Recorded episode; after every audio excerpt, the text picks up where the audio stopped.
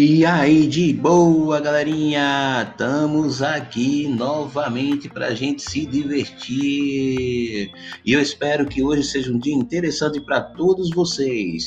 Vou falar um pouco dos conceitos, aí é o professor Miranda, e vou falar um pouco dos conceitos para vocês de estruturas geológicas da Terra. Muito atenção para não confundir com relevo. As estruturas geológicas são uma coisa, o relevo ele é composto a partir dessas estruturas. Relevo é composto a partir de três diferentes estruturas geológicas.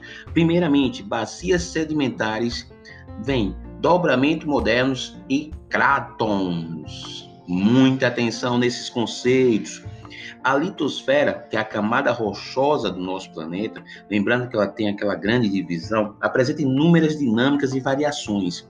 A sua composição estrutural, contudo, é classificada em três diferentes tipos de estruturas, que se dividem em todo o mundo. Em todo o mundo, onde você for, você vai encontrar essas três estruturas.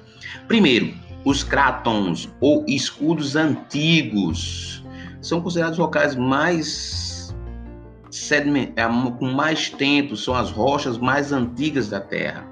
E elas já sofreram durante o tempo o a questão da erosão, e são normalmente muito sólidas e estruturas muito resistentes. Aí vem também as bacias sedimentares, presta atenção, que são formadas pelos sedimentos dessas outras localidades. E outro ponto que é importantíssimo para a gente entender são os dobramentos modernos. Pelo nome dobramento, talvez você não entenda do que seja, mas vou explicar rapidinho para a gente compreender esse conteúdo. Os desdobramentos modernos são as grandes montanhas, as cadeias de grandes montanhas que você já deve ter visto em vários filmes, em várias localidades. E por que tem o nome dobramento moderno?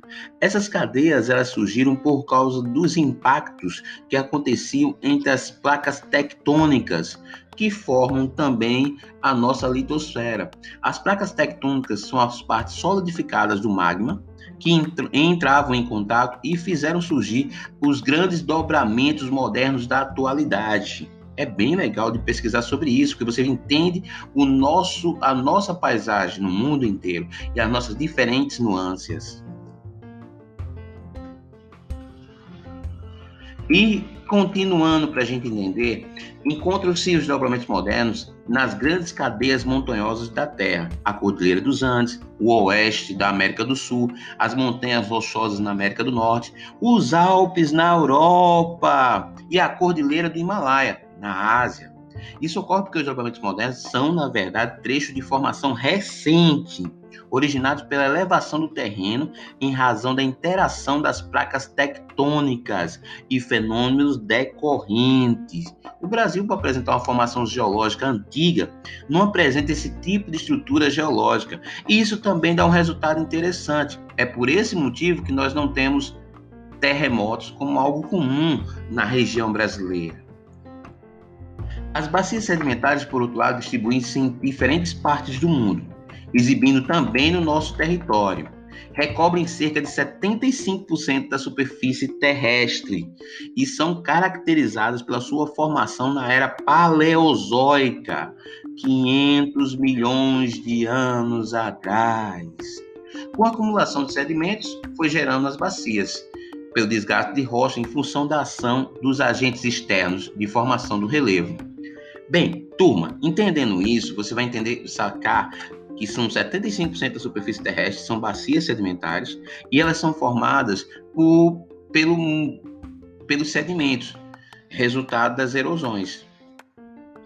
Continuando, já os crátons, que são popularmente conhecidos como escudos cristalinos e maciços antigos, nome dado aos seus dois subtipos, sua formação é a mesma dos dobramentos modernos, tem a mesma formação. No entanto, como são mais antigos, sofreram maiores desgastes dos agentes externos ou exógenos de transformação do solo, os mesmos que originaram as bacias sedimentares. O terreno é tão antigo que apresenta as mais antigas rochas encontradas na Terra. Os cráteres costumam abranger áreas de planalto. No Brasil, eles recobrem, por exemplo, o Planalto Central, o das Guianas e uma área de escudo da Amazônia, rica em minerais e que por isso vem sendo alvo de várias situações internacionais. Bem, meus amados, aqui eu estou terminando os três conceitos e eu espero que tenha ficado bem claro para todo mundo e estou à disposição para vocês. E é mais uma aula de geografia com o professor Miranda.